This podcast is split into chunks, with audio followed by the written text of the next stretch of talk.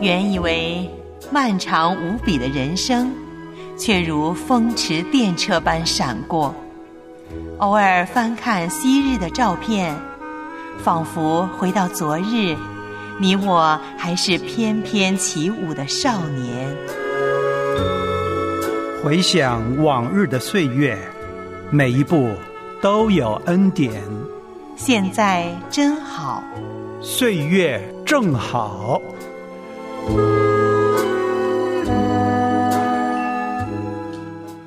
亲爱的家人们，这里您正在收听的是《岁月正好》，我是你的好朋友叶兰。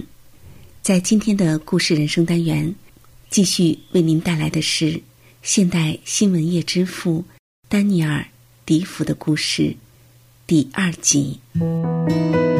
朋友，你的人生有什么目标吗？有目标的人生可以帮助我们在机械化的生活中注入活力，点燃希望。岁月正好，故事人生栏目，叶兰带你一起走进有目标的人生，用他人的经历来伴你一段人生旅程。向过去挥挥手，向失意甩甩头，拥抱现在。迎向未来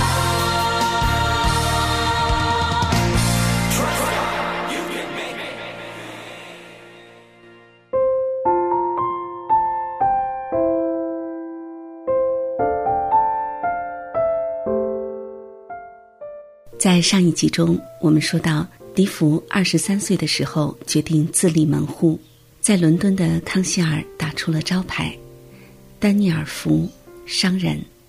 那是一个形势大好的时代，乌托邦式的项目在有进取心的写手们笔下如雨后春笋。喜欢辩论和出主意的迪福也跳进了这个竞技场，发表自己关于解决当时问题的方案。渐渐的，他在伦敦的上流社会和绅士俱乐部中名声大噪。不久，他的当务之急就变成抬高自己了。那时，绅士们华丽的衣服式样为虚荣心提供了大舞台。迪福成了奢华品味的专家，他很少关心家人。其实，他抓住一切机会来逃避虔诚的妻子。他喜欢骑上自己那匹上等种马，去那些能够和有封号的贵族们混在一起的地方，全身上下都像个有钱的阿谀奉承的小人。他也出席所有的地方贸易博览会，不管是否需要。婚后不到两年，他就去了西乡，加入蒙茅斯公爵的军队。一六八五年，查理二世驾崩，王位传给了他兄弟詹姆斯二世。此人力图在英格兰复辟天主教。蒙茅斯是更正教一方的王位竞争者，是迪福的政治英雄。一场短暂的战斗之后，蒙茅斯兵败被俘，并被拘捕。迪福毫发无损，但心惊胆战。蒙茅斯的支持者都被判重刑，迪福夹着尾巴埋头于自己的生意上，抱着一线希望，盼望伦敦的法官没人听说他卷入过这件事。勇气恢复后。迪福继续投身日渐增强的反对詹姆斯二世的活动，甚至建立了一个不从国教者的家庭教会，自任牧者两年之久。然而，新鲜劲儿很快过去了。显然，他只不过是运用年少时学到的基督教教义这种头脑里的知识来取悦上帝。这种努力当然会付诸东流了。之后，他的兴趣转移到钻研历史上面，因为要写用于大量散发的政论传单，就需要知晓一切事情的历史惯例。像迪福这样有抱负和才华的写手，用不了多久就能吸引公众的注意。迪福利用了人们对国王普遍见长的反感，他的文字在伦敦的俱乐部、咖啡馆。和大街上受到人们欢迎。他成为辉格党主要的传单写手之一，嬉笑怒骂皆成文章。每个更正教信徒和辉格党人期盼已久的日子到来了。一六八八年十一月四日，奥兰治的威廉在托贝登陆，从声名扫地的詹姆斯二世那里夺取了王位。对迪福而言，现在似乎只要自己笔锋一转，成功就水到渠成。大家认为他是首屈一指的传单作家。他发表的诗作受到与日俱增的好评，不管他在哪里演讲，都会引来阵阵掌声。他的生意也让人羡慕。他处在风口浪尖上了，但是残酷的灾难突然临到他。首先，一些意料之外的严重贸易损失让他的经济状况捉襟见肘。当时。英国正与法国打仗，两条满载的商船没能抵达目的地。船上有他的货，迪福天天都跑去伦敦的邮政码头，心急如焚的盼望着好消息的来临。如果这些船丢失了，他就毁了。最终，消息来了，船落入敌军之手，伦敦最骄傲的人之一要为破产。而奔命了。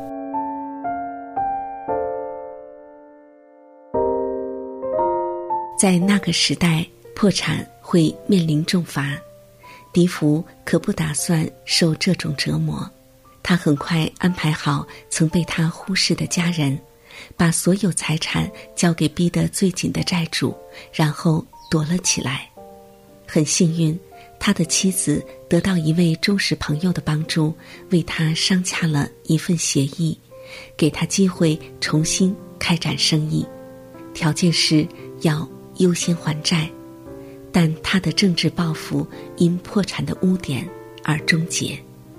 然而，迪福已经不可救药了，很快再次追求得到盛名，他写了一本书。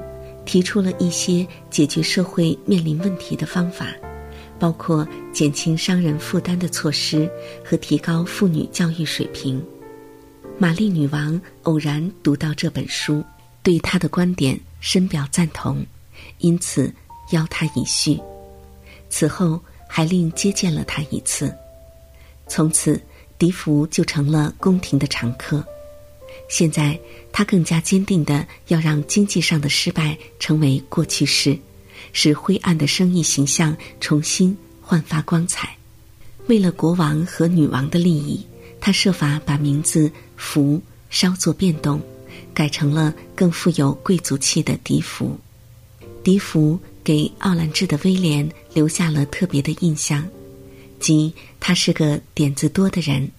当王室财产不足的时候，迪福建议大规模发行皇家彩票。他两次作为首席管事，在全国发行以小钱博大奖的彩票，引得人们纷纷解囊。迪福大获成功的另一个精明主意，是在蒂尔伯里建立砖瓦厂。那时，英国所有砖瓦都靠进口。而用河里挖出来的粘土烧制的日用品，需求量还是未知数。不管怎样，砖瓦厂的产品卖得相当好。伦敦一些最大的建筑都用了这些砖，在英国催生了一项新产业，还清了债务，又一次腰缠万贯。迪福完全沉溺于高标准的生活和享乐中，整天关心衣着、马车。以及与王室的联系，他在表面上的成功给他带来了名誉。年届三十之时，他成了当时最有名的作家之一。为了躲避忧虑不满的妻子指责，他大多数夜晚都在西区的客栈里度过。迪福追随社会的放荡风潮，在蒂尔伯里找了个情妇后，他的六个孩子，两男四女。几乎没了父亲，没出意料，情妇给他生了个儿子。这孩子注定要承担父亲品性上的污点带来的痛苦，却对父亲的成功一无所知。良心的刺痛，个人的羞耻，挫折和不满，能动摇这个聪明的年轻人的虚荣、野心和拜金的生活方式。但迄今为止，似乎还没有出现。即使在写作似乎很虔诚的关于宗教恶行的传单时，他也没有感到良心不安。比如，他曾谴责一些不从国教者居然参加英国国教每周的圣餐，以便获得出任公职的资格。他写道：“正直的人只有一个信仰，他不敢和全能者捉迷藏。”放荡亵渎的日子一年年过去。孩子们进入青春期，他们鄙视执迷于名声的父亲。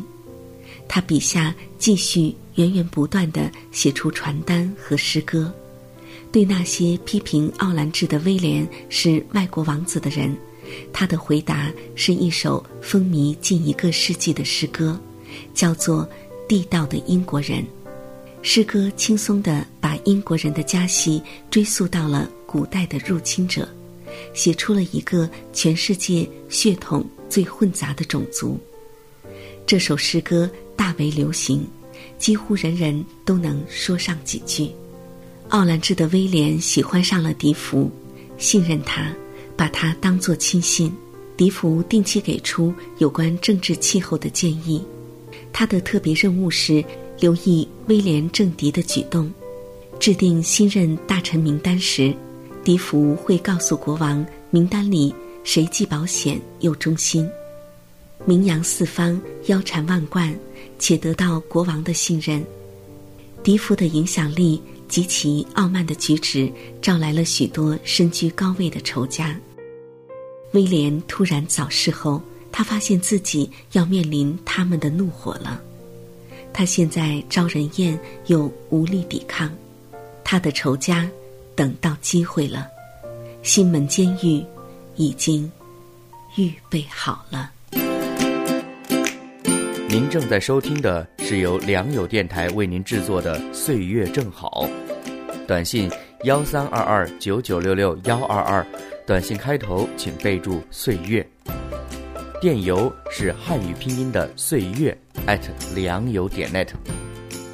欢迎您来信与我们分享您听节目的心得，或者分享属灵光景、带导事项。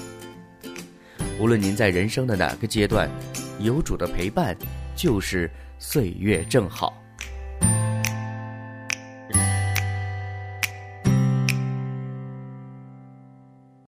亲爱的家人们，现代新闻业之父丹尼尔·迪福第二集就播讲到这里。